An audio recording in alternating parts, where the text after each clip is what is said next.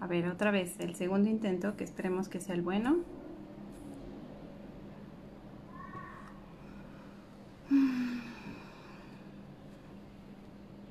Vamos a esperar un poquito.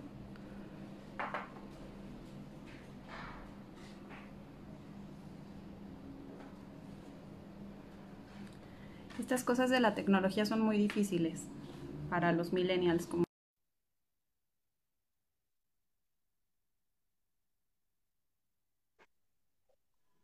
Listo.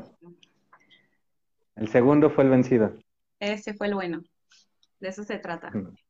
Ni modo. Sí, eh, una, una disculpa para las personas que ya estaban viendo el en vivo anterior, pero a esto es a lo que nos atenemos con la nueva normalidad. Justo este tipo de fallas, justo es lo que demuestra que, que es un... No estamos preparados. Estamos en vivo. que estamos en vivo y que no estamos preparados para esto. preparados para esto. ok, eh, bueno, pues vamos a comenzar. Eh, comenzamos. Bueno, pues buenas tardes a todos. Nosotros somos el psicólogo Manuel Reyes y la psicóloga Penélope Vázquez Reyes. Y esto es Psicomnia. Psicomnia. Para la mente de todos. Psicomnia es un proyecto dedicado a la difusión, promoción y concientización de la práctica psicológica por medio de talleres, charlas, cápsulas, notas y demás con la finalidad de generar un acercamiento a diferentes sectores de la población, erradicando estigmas, miedos, tabús en torno a la labor del psicólogo.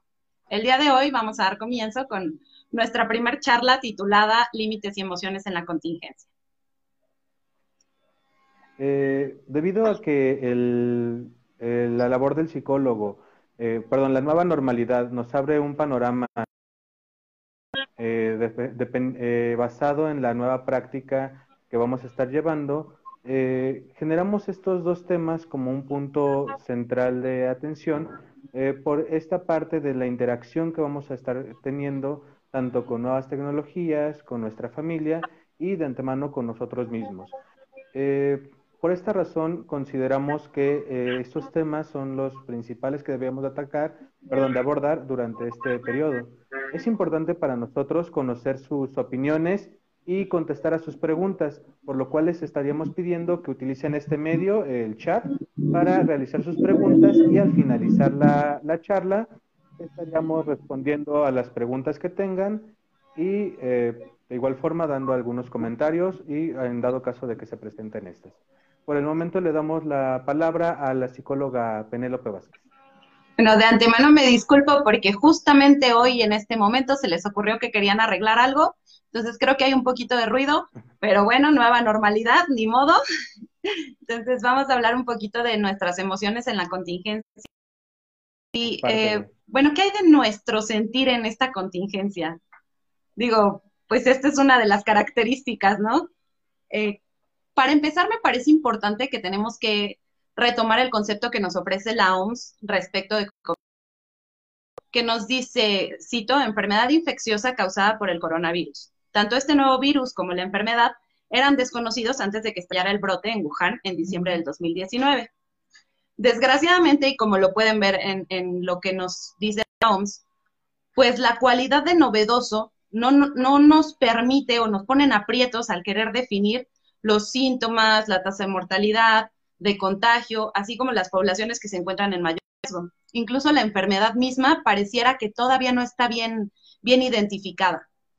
El actuar de este virus ha sido también muy particular en cada uno de los contagiados, lo que nos mantiene en una constante amenaza. No existe como un, eh, un síntoma específico que todos tengan, ¿no? Parece que a algunos se les presenta en, algo más intestinal, a otros se les presenta en algo más respiratorio, pero no hay como tal algo específico que pueda tener este virus. y pues bueno, esto también de, de, tener miedo a quién sabe qué, es una amenaza constante de muerte, ¿no? La contingencia, a su vez, también ha repercutido en otros entornos de nuestra vida, como lo social, lo económico y principalmente en lo emocional existe un desequilibrio emocional generalizado porque, bueno, en primer momento por el virus, porque no sabemos qué, porque, porque no sabemos si al salir nos puede dar o no sabemos quién lo está presentando, quién no, están los asintomáticos, entonces es, es un rollo, ¿no? Y como, como segundo punto, también se ven afectados todos estos entornos alrededor y eso también nos causa mucha angustia. Y el resultado de todo esto, pues, es justamente este desequilibrio emocional.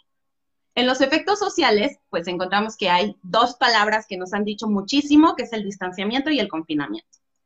Y pareciera que representan significados polarizados, completamente distintos entre sí, y hasta con un grado de contradicción, pero que tienen como un mismo fin, que es este, como mantenernos lejos de todos, pero a la vez muy juntos, ¿no? Por un lado, la propuesta del distanciamiento nos dice, manténganse alejados de las demás personas y el confinamiento nos limita a mantenernos dentro de nuestra casa, en ese pequeño espacio, con la gente que vive en ella. Las consecuencias que tienen cada una de ellas, pues también son de manera muy específica.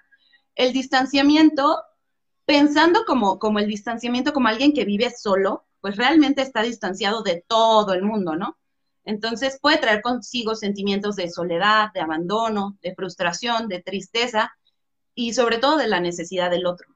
Y es que nosotros somos seres sociales y a diferencia de otras especies animales, pues nosotros necesitamos mucho del otro para poder salir adelante. Nosotros no alcanzamos nuestra independencia, incluso hay quien no la alcanza, pero no alcanzamos nuestra independencia hasta después de los 30 años, ¿no?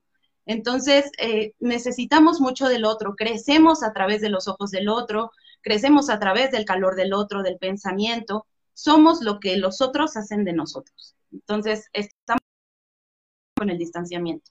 Y respecto al confinamiento, pues también hay pues podrían ser contrarios, pero que se reconocen como algunas cosas en común, ¿no? Pero hay fenómenos importantes que están sucediendo ahorita, como es la violencia intrafamiliar. Y esta está acompañada también de situaciones relacionadas con el enojo, la frustración, la depresión, la tristeza, el miedo, entre otros. Y es que el miedo ya no solamente se queda al miedo de lo que hay allá afuera, sino al miedo de lo que está sucediendo dentro de casa. Em, también vamos a hablar un poquito de, esta parte económica que las reglas del semáforo que, ahora parece que estamos siguiendo todo el tiempo, pues provocaron el cierre de una gran cantidad de empresas, de centros de entretenimiento, restaurantes y dejaron en situación de desempleo a muchísimos habitantes. Y pues hay que recordar que en México la gran mayoría eh, vive del comercio informal o de estos eh, trabajos donde ganas al día, ¿no? Entonces, eh, más de la mitad de la población pues se encuentra en una crisis económica. Y esta situación también causa una, una frustración grande a las personas, o sea, este desamparo económico de no saber si mañana voy a tener que comer, sin, sin de no saber si mañana mis hijos van a poder tener ropa para ponerse, pues también es, es una situación muy importante. Causa mucha ansiedad, hay un sentimiento de abandono grandísimo y una desprotección también muy grande que pues acompañada con, la amenaza del virus pues es, increíblemente fuerte, ¿no? Aunado a todo esto, es importante también resaltar el papel del duelo que, que vivimos en estos tiempos. Y es que aparentemente pues la pandemia nos conlleva muchas pérdidas. En un primer momento es la pérdida de la libertad, pero también hay pérdidas de relaciones sociales, pérdidas económicas, pérdidas de salud e incluso la pérdida de seres queridos que fallecieron. Y bueno, creo que hay otra pérdida que es muy importante, que citando a Alejandro Rachik, dice, eh, cito, la pérdida de la esperanza sobre un mejor futuro. Pero bueno, ya esto es como cómo nos sentimos, ¿no? ¿Y qué podemos hacer al respecto? Pues la Organización Mundial de la Salud da ciertas recomendaciones generales que pueden sobrellevar el estrés y la ansiedad que se generan con esta situación. En primer lugar, pues es mantener contacto a distancia con los seres queridos por medio de redes sociales o telefonía. La ventaja que tenemos nosotros, a diferencia de otras pandemias que, se han vivido en la humanidad, pues es justamente esta parte tecnológica que nos permite que aunque no estemos juntos físicamente, pues estemos cerca. Y, bueno, esta creo que es una gran ventaja porque tal vez ese sentimiento de soledad podría mermar un poquito. Como número dos es procurar mantener un estilo saludable de vida con una dieta balanceada y una rutina de ejercicio y tratar de mantener en todo lo que se pueda la rutina diaria. O sea, es, un poco complicado, pero si estás haciendo home office y tu trabajo empieza a las 9, pues no te pares a las 8.45, ¿no? La idea es mantener, eh, pararte a la misma hora, desayunar, o sea, tratar de hacer lo mismo. Claro, si te hacías tres horas de, trayecto a tu trabajo, pues bueno, eh, sí te puedes parar un poquito más tarde, pero tratar de mantenerte como en esta rutina, ¿no? Lo mismo con los niños. Ahorita pues no están yendo a la escuela, pero algunos estaban tomando clases en línea. Eso también les da como mucha estructura a los niños. Como número tres está evitar el consumo de drogas y alcohol como método de evasión emocional que creo que en México se hace muchísimo y fue muy, eh, muy evidente cuando cerraron todo lo de las fábricas de, cerveza. La gente se volvía loca, o sea, hacían filas de, no sé, interminables, de horas ahí esperando para que les vendieran. Creo que los mexicanos en general tienden a, buscar soluciones rápidas a este malestar que está presente todo el tiempo. El problema, pues, es que nos está afectando a nosotros físicamente, ¿no? No, solo físicamente, sino emocionalmente también. Eh, también como número cuatro está informarse únicamente en el medio seguro y confiable de su preferencia en un horario deseado. Eh, ¿Qué es lo que hacemos muchos, no? Tenemos Facebook y estamos checando todas las noticias y, ay, ahora este, la mordida de la rata, ya también hay peste negra y ahora no sé qué y este H1N1 por dos, ¿no? Entonces, siempre estamos haciendo estas cosas y eso nos genera muchísima más angustia. Además que no necesariamente son, son este, noticias que sean verídicas, ¿no? A veces son de dudosa procedencia, entonces es importante poner un filtro a lo que escuchamos y a lo que leemos todo el tiempo. Eh, también, si tú te estás llenando de información, tal vez, no sé, ves el canal más confiable que es para ti de noticias y estoy todo el día viéndolo, también me va a generar mucha angustia, porque el problema justo de que sea tan novedoso y de que no, no exista como un común acuerdo es que en la mañana dicen una cosa, para la tarde ya dijeron otra y para la noche ya es otra. Entonces hay que tratar de mantenerse como muy, eh, como muy tranquilos con esta parte, como con mucho filtro. Luego, eh, otra sería la última que, que, nos maneja la OMS, es realizar actividades lúdicas que, que, te relajen. Por ejemplo, la música, el dibujo, la lectura, o incluso cosas que toda la vida quisiste aprender a hacer, no sé, bailar salsa, lo que tú quieras, ¿no? Tomar algunas clases y tratar de, meterte en cosas que te distraigan, pero eh, siempre manteniendo como cierto, ciertos límites, ¿no?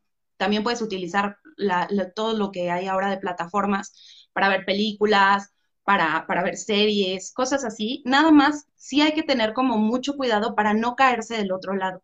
Tienes que mantener justo esta rutina, este control, e, esta cosa como, como de voy a hacer lo mismo que hacía en el día, ahora tengo más tiempo libre y puedo, no sé, ver una serie, pero ya no es todo el día ver series, ¿no?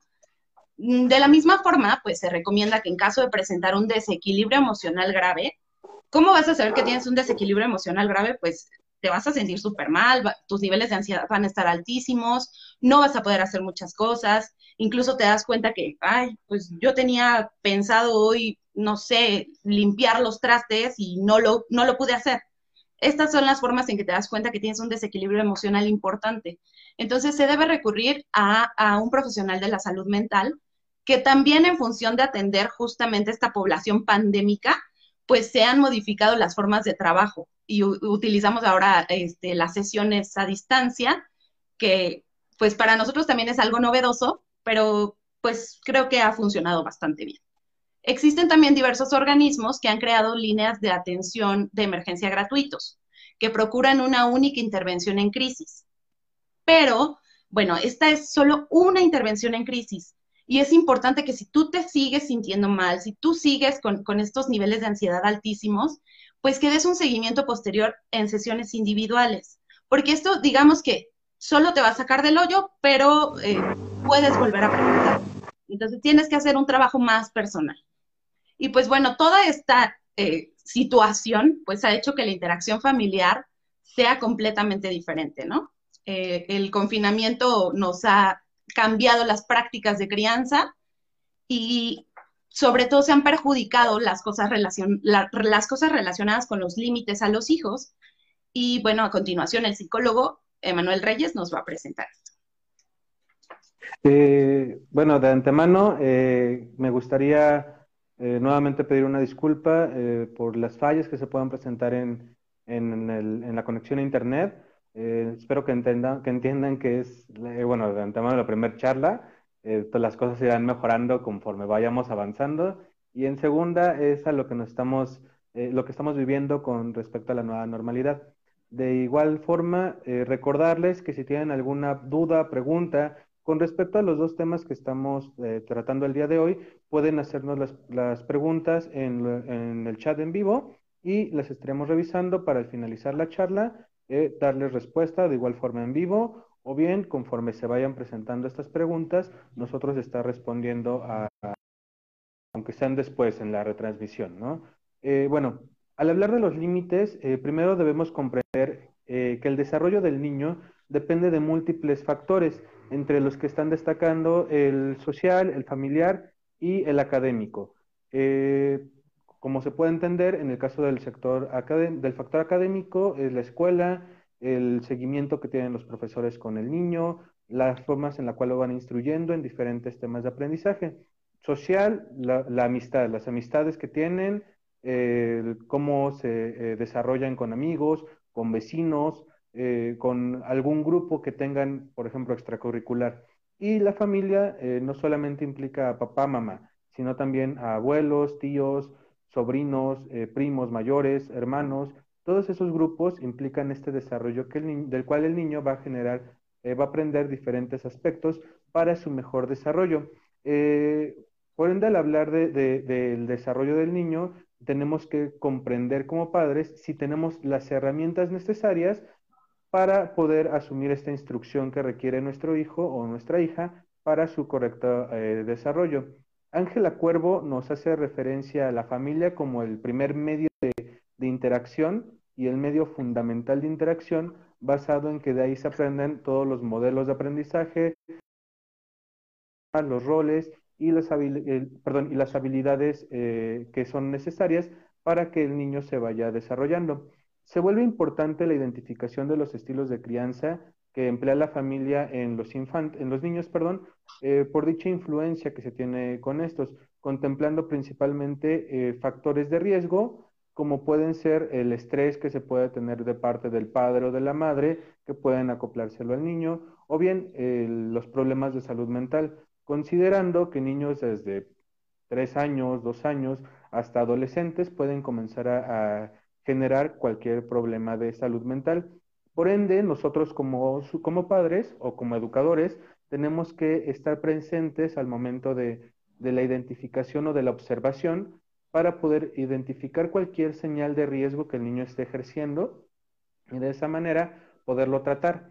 Aquí implica un, cierto, eh, eh, una cierta relación con, la aplicación de los límites, perdón, de los límites, debido a que eh, no podemos tratar de la misma forma al momento de un regaño a un niño que posiblemente tiene alguna situación de depresión que a un niño que no sufre una situación de depresión. Eh, puede generar inclusive un incremento en este problema de salud mental infantil, por lo cual la observación de nosotros como padres es eh, primordial en, este, en esta etapa del desarrollo. Eh, los límites van de la mano con, perdón, en este caso los límites se constituyen por reglas establecidas durante este mismo proceso de, enseñanza y, definen quiénes y se define quiénes participan y de qué manera en dicho proceso.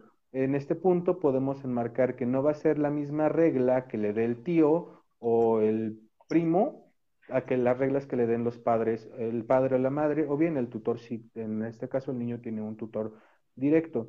Un ejemplo claro se puede presentar eh, cuando el tío manda al, al, sobrino a la tienda y este va. Cuando aparte de esto la madre ya le había dado una indicación al niño de que no puede ir solo a la tienda entonces aquí hay un choque en las reglas que se le están estableciendo, en las indicaciones que se le están pidiendo. ¿A quién le hago caso? ¿Quién tiene mayor importancia en la regla que me están dando? ¿Quién genera esta prioridad como mi superior, como mi autoridad? Por eso es importante delimitar quién de los, eh, de, los miembros de la familia está mayor capaz, bueno, tiene esa jerarquía, por así decirlo. Estos límites tienen que ser claros, concisos y deben definir el propósito que tiene la familia en la instrucción, en la instrucción de los niños. También se deben de, mm, cumplir ciertas normas y ciertas indicaciones para el correcto establecimiento de los límites. Estas indicaciones tienen que ser claras debido a que el niño debe de comprender el por qué, el para qué y el cómo de dicha instrucción. También deben de ser coherentes al momento de estarlas eh, indicando. Debemos de recordar que no eh, tanto los niños como adolescentes no tienen posiblemente nuestra misma capacidad de comprensión como adultos eh, o al revés, ¿no? Nosotros como adultos no tenemos la misma de comprensión que el niño. Entonces, estas reglas tienen que estar de forma que ambos lo puedan comprender. Asimismo, deben de ejercer la, deben de ser comprensibles en la causa y efecto que se le va a tener a la norma. Ser un límite o bien una regla, debemos de recordar que el niño se debe de sentir guiado en todo momento, se debe de sentir apoyado, apreciado y en ningún momento podemos ejercer un juicio ni un rechazo hacia él. Eh, como se mencionó hace un momento con, la psicóloga Penélope, en esta etapa principalmente de encierro en donde la familia cumple los tres roles, con tanto el social, el académico y el familiar, eh, puede verse sometido a diferentes aspectos, ¿no? De que ya le comenzamos a presionar porque haga la tarea y le decimos que si no hace la tarea en este momento se va a castigar, o que tiene que entregar la tarea de la escuela en casa, o no puedes hacer esto porque eh, aquí es donde tu papá o tu mamá van a trabajar. Entonces, todo ese tipo de reglas eh, sobre estructuradas pueden establecer que el niño se sienta rechazado en su propio entorno. Es importante que como padres identifiquemos estos puntos. Eh, para la correcta aplicación de estos límites, nosotros como padres debemos eh, comprender diferentes puntos. Entre estos, aprender a controlar la frustración. Eh, aquí no solo es la frustración del niño, aprender a controlar la frustración que el niño tenga al no poder hacer una actividad o al no permitirle que ejerza un juego porque es peligroso, sino de nosotros como padres al momento de ejercer la regla. No me tengo que estresar, no tengo que frustrarme o demostrarle al niño que tengo una preocupación eh, masiva también por la situación de la propagación del virus al contrario, debemos de mantener una tranquilidad en todo momento de la cual el niño va a aprender y va a poder identificar al mismo tiempo que las reglas establecidas no son eh, sobre, no pueden ser sobrevaloradas o no están sino para tener un una correcta comunicación y una correcta empatía en la familia eh, en, este, en este momento en específico. El control del comportamiento agresivo. Eh, aquí debemos de identificar los puntos críticos del niño. En niños muy pequeños se llega a presentar que llegan a morder, a golpear, a empujar, a, eh, arrojar cosas, a arañar, a escupir o diferentes situaciones. En niños más grandes, este tipo de situaciones se vuelven más, más violentas, ¿no? pegan a golpes, se pelean en la escuela, dicen groserías con la intención de ofender al otro y este tipo de situaciones debemos de controlarlas basándonos primero en si están, son aprendidas de parte de nosotros. Pongamos un ejemplo. Vamos en la calle y vemos a alguien que se tropieza. Nosotros como adultos nos reímos de ellos. El niño que está aprendiendo esta, esta, esta situación y la está replicando. Y después nosotros le decimos al niño, no te rías de esa persona que se está tropezando. Reírse de los demás está mal.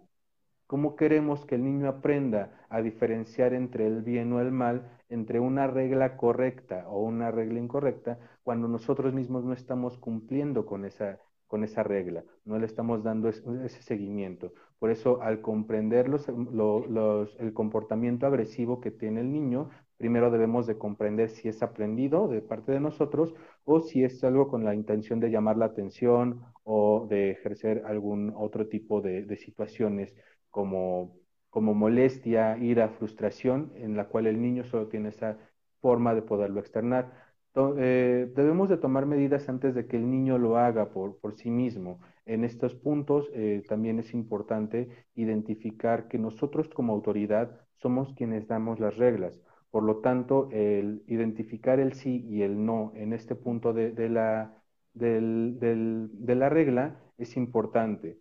Darle esa prioridad al no cuando, perdón, esa firmeza al no, cuando le decimos, no puedes ver la televisión después de comer o no puedes eh, brincar en el sillón. En cambio de, puedes brincar en el sillón un ratito, pero después se la queremos cambiar. Debemos de ser coherentes también al momento de dar, de dar indicaciones para que el niño pueda comprender en qué momento se pueden ciertas cosas y en qué momento no se podría hacer ese tipo de situaciones. Eh, ofrecer tiempos de descanso. Aquí no solamente son tiempos de descanso de vete a tu cuarto, quédate encerrado, eh, vete al rincón, ¿no? Sino de darles ese tiempo tanto a ellos como a nosotros como una especie de reflexión, de comprensión de la situación que se está presentando como un problema y de esa forma poder asimilar el problema y ejercer el castigo o el regaño correcto, no desde una forma eh, visceral, por así decirlo. No podemos reaccionar a, nuestra, a nuestro enojo, a nuestra frustración para enmarcar un límite o una regla ante el niño, porque esta puede inclusive ser contraproductiva para él. Puede generar miedo, puede generar alguna especie de, repudio hacia, hacia el mismo padre. Pero esto no solamente implica para situaciones eh, negativas, sino también para situaciones positivas. Pensemos que es un niño pequeño de 3, 4 años y, oh sorpresa, escribió bien su nombre en ese momento. Nosotros como padres nos sentimos eh, eufóricos y llenos de alegría. Mi hijo puede escribir su nombre, qué bien. Y lo felicitamos, lo halagamos y lo primero que se nos ocurre es comprarle el regalo más caro que vemos. Se lo compramos, se los damos, pero ¿qué pasa en ese momento? El niño comienza a identificar que cada vez que tenga una situación de, esta índole, de, de que hizo algo bien, le vamos a dar un premio así de caro o así de extenso. Entonces, en vez de que sea productivo para el niño, es contraproductivo. ¿Por qué? Porque no siempre vamos a poder. Y ahí está donde el niño debe de comprender esta magnitud del sí o del no y en qué momento se puede. Por ende, también cuando estamos como padres en una situación de euforia, debemos de tranquilizarnos, relajarnos antes de premiar o gratificar al niño por este tipo de situaciones bien hechas. Eh, reconocer sus puntos críticos, tanto como padre como hijo, eh, debemos de identificar qué es el amor, el enojo, la frustración, el miedo, la felicidad, y esto de qué forma se va a hacer por medio de la comunicación. Una comunicación estrecha, una comunicación afectiva con el niño que permita tanto que él nos escuche como nosotros escucharlo a él y comprender cómo nos sentimos, cómo nos estamos viviendo, cuáles son tus miedos, eh, muchas veces, y esto es parte de los errores que se presentan como, como, como padres, como educadores, consideramos que el niño, el adolescente, al ser joven, no nos va a comprender. Y por eso nos guardamos nuestras propias emociones sin la intención de poder, de, hacer que el niño las comprenda. Y eh, esa situación genera que el niño haga lo mismo. El niño piensa que el padre o la madre no tienen esa intención de escucharlo y que genera que el niño tampoco quiera tener esa parte de comunicación. Entonces, así de estrecho es este lazo, así de, delgada es esta pequeña línea que no, que, no podemos pasar al momento de generar una comunicación afectiva con el niño. Si se llega a romper, no hay forma de poderla volver a pegar. El niño depende de nosotros, el adolescente igual, para poder externar sus problemas, para poder externar sus miedos y que de igual forma se sienta en una compañía. Esto al mismo tiempo va a permitir que las reglas o los límites que se estén estableciendo sea más fácil que él los pueda comprender y aplicar en un punto y de esa forma poderse autorregular. Eh, entre los problemas que, entre otros de los problemas que se presentan, también es el, la permisividad. Cuando eh, decimos rompemos el propio no, no seguimos nuestras reglas o le permitimos al niño que rompa las reglas por una situación especial. Ok, en esta ocasión eh, te sacaste un 10 en la escuela y puedes llegar a la, casa eh, una hora más tarde. Eh, en este tipo de situaciones debemos de ser muy cuidadosos al momento de darles este tipo de permisos. No siempre se pueden. El niño tiene que tener una negociación previa con nosotros o el adolescente ya en estas, en estas situaciones para que se pueda dar este tipo de permisos y no darlos constantemente. El niño tiene que aprender que aunque él haga acciones buenas, aún hay límites que no puede cruzar, reglas que se deben de seguir estableciendo. Mm, abusar de eh, nosotros como padres, el abuso del autoritarismo, el típico, se hace así porque yo soy tu padre, o no se hace esto porque yo soy tu madre, porque así se dice y punto ahí estamos generando nosotros este abuso de la, autoridad, ¿no? Inclusive eh, rompiendo la posibilidad de que el niño eh, comience a comprender o comience a asimilar los problemas porque no se le da la posibilidad de pensar, no se le da la posibilidad de, preguntar el por qué, de juzgar una situación. Simplemente se le da, eh, se le enmarca una situación que él debe de comprender y así está. Esa es la verdad absoluta. Ese es un error común que debemos de tener en consideración al momento de establecer un límite. La falta de coherencia en el momento de dar indicaciones, gritar y perder el control, así como los golpes, también es un punto crítico que debemos de, tener en consideración. Si nosotros como somos conscientes que no podemos eh, contenernos y no podemos eh, eh, buscar una forma para, para romper ese patrón, debemos de pedir ayuda. Aquí es muy importante reconocer este error común y pedir ayuda a tutores, psicólogos, a una escuela para padres que nos permita enseñarnos a nosotros mismos el cómo mejorar en estos aspectos. Eh, no cumplir promesas ni amenazas. También es importante recordar que nosotros como autoridad somos el límite para que el niño aprenda a autorregular esta parte de su, de su ser y de esa forma cumpla con las reglas de la casa y después pueda cumplir con reglas sociales, reglas eh, escolares. Si nosotros no le permitimos que cumpla las reglas aquí, no va a cumplirlas en otro lado. Eh, no escuchar a los hijos, como se mencionó hace un momento, conlleva un problema de comunicación. Y este problema de comunicación no solamente lo vamos a tener con ellos, los vamos a tener nosotros y justo lo estamos viendo ahora con la sociedad.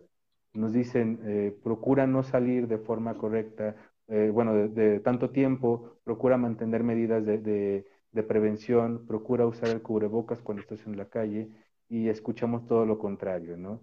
Esta parte de la comunicación viene del cómo lo vamos a comprender y cómo la vamos a externar. Eh, en este punto eh, estaría terminando con los límites y pues básicamente es el fin de la charla informativa del día de hoy, eh, donde exponemos estos dos puntos centrales. Los límites por un lado como un punto de, atención y las emociones por otro lado como un punto de, de comprensión individual. esperemos y que les haya gustado. Eh, no sé si eh, quisieras agregar algo, eh, Penelope. Bueno, primero pues agradecerles porque estuvieron aquí y este nos dice Estelina que le gustaría que habláramos de la crisis que podemos tener con gente de la tercera edad. Me parece un tema muy importante porque además son como población en más riesgo aparentemente.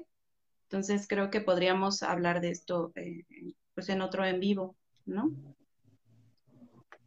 Mm, sí, de hecho, eh, estaría bien, justo eh, sería un tema que, que, no, está, no están abordando las personas justo al, al pensar de que es la tercera edad y que, y, que no tienen esta parte de, atención, es uno de los puntos más relevantes que podemos tomar. Eh, sí, Estelina, lo estaríamos checando y próximamente estaremos igual con una charla, eh, con alguna cápsula sobre, sobre este tema y bueno, también eh, platicarles un poquito sobre cómo llevamos, cómo vamos a llevar el proyecto, ¿no?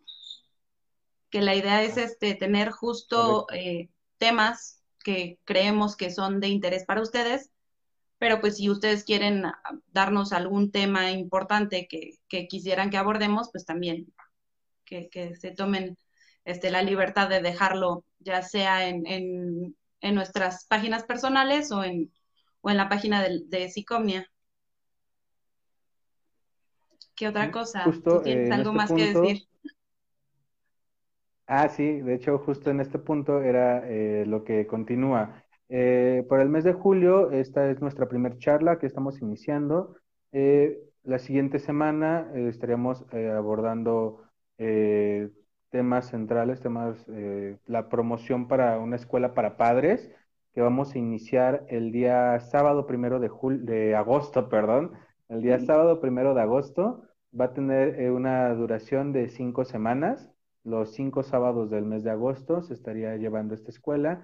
Eh, para esta va a haber un cupo limitado, por lo que vamos a requerir que sea por medio de inscripción.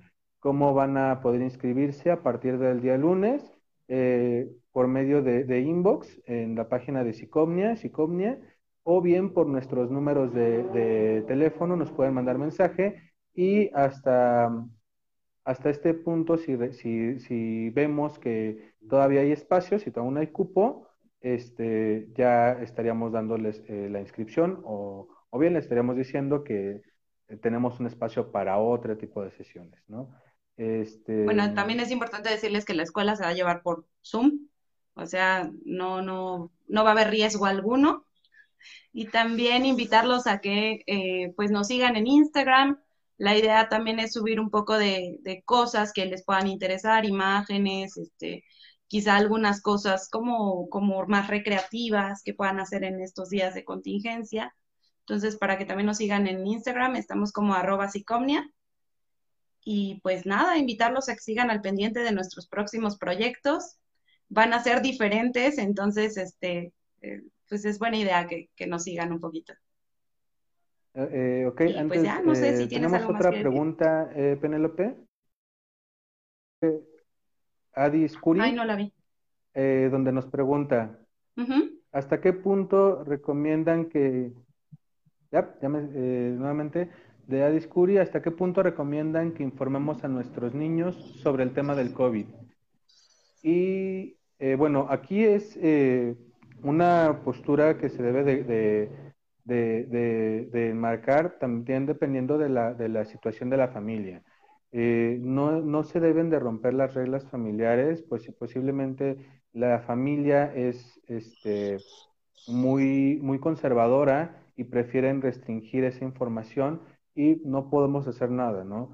Pero la recomendación es que se hable tal como, como se está viviendo, que sea eh, comprensible, bueno, no utilizar eh, palabras rimbombantes, ¿no? Pero explicarle de forma detallada al niño qué es lo que está sucediendo, por qué no, eh, perdón, por qué no podemos salir, pero sobre todo que nosotros tenga, estemos tranquilos al momento de, de externarles la información. Eh, hay cápsulas, por ejemplo, eh, 30, el 31 minutos, el programa que salían 11 niños, el de las marionetas, eh, comenzó a abordar el tema de, de, cómo informarle a los niños este, por medio de, las marionetas, ¿no? Y está certificado por la UNICEF. Entonces podrían buscar este tipo de cápsulas, ponérselas al niño y el niño irlo comprendiendo. Así si el niño tiene preguntas o dudas, ustedes poderlas contestar con esta guía que se está dando por medio del programa que al final al niño le gusta. En dado caso de que no se tenga acceso a este tipo de, contenidos, eh, pues es sentar al niño, eh, preguntarle cómo se siente con, con, esto que está pasando y comenzar a escuchar cuáles son las dudas que tiene con el tema o bien si tiene miedos y poderlos trabajar al momento. En este caso, la información no se les puede ocultar. Como lo mencionamos hace rato, los niños, aunque tengan cuatro o cinco años, ellos comprenden la situación, ellos inclusive la pueden analizar desde otra perspectiva, pero todo basado en cómo estamos eh, nosotros eh, tranquilos o alterados al momento de, de podérselo externar. Sí, yo creo que también eso que dices es muy importante, el, el, cómo se lo vamos a transmitir nosotros. Hay que recordar que nosotros somos como el primer contacto que van a tener los niños con el exterior. Entonces, si nos ven a nosotros, papá, mamá, vueltos locos y le decimos, no, es que no te quites el cubrebocas, es que, o sea, te, te pones así en este plan como súper ansioso, pues claro que los niños lo van a percibir así. Entonces, hay que, hay que recordar que nosotros somos ese muro que los va a ayudar a que no llegue toda la información, eh, pues, no sé, agresivamente, pero que también, o sea, nos toca contenerlos y nos toca decirles la verdad para que también ellos se cuiden. Porque ¿cómo le vas a explicar al niño? No, no toques estas cosas, no hay que lavarse las manos a cada rato, este, te tienes que quitar los zapatos al entrar a casa, cosas de este tipo, ¿no? O que usen el cubrebocas afuera. Sí tienen que saberlo y sí tienen que estar como conscientes que es algo muy grave, pero, este, pero sí mantenernos nosotros con, con mucha calma. Decía, este, pregunta Jessica, cómo poder tratar la ansiedad de nuestros hijos. Y creo que tiene que ver mucho con esto, con el cómo nosotros, cómo nos ven ellos a nosotros. Si nosotros estamos tranquilos, aunque por dentro estés, este, no sé, tronándote los dedos porque ya no sabes qué hacer y te vuelve loca la situación, creo que entonces es momento de acercarte a terapia, pero tratar de mantener la calma siempre con ellos. Eh, aparte, en este caso, Jessica, es identificar eh, a qué se está, eh, por qué se está presentando esta ansiedad.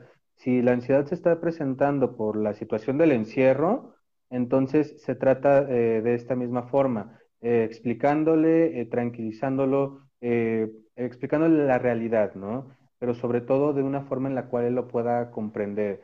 El niño sobre todo lo que quiere es sentirse comprendido, sentirse aceptado y de igual forma estar al pendiente de, la situación, sentir que forma parte de, la preocupación, que forma parte de la solución, perdón.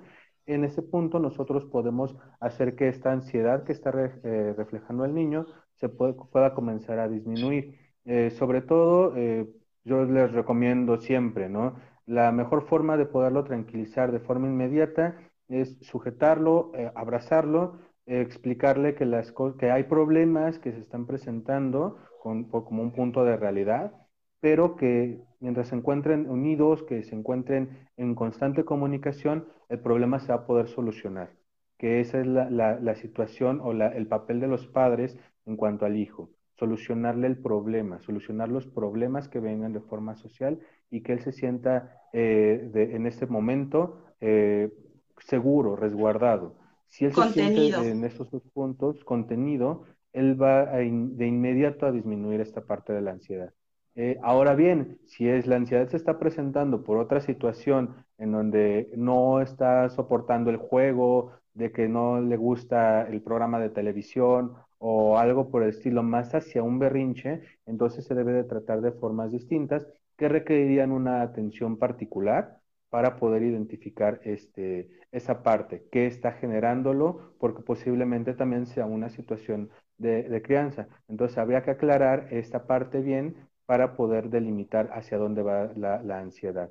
Este, ¿Quién más? Eh, ah, el Sinue eh, Rabatu, información muy útil, muchas gracias.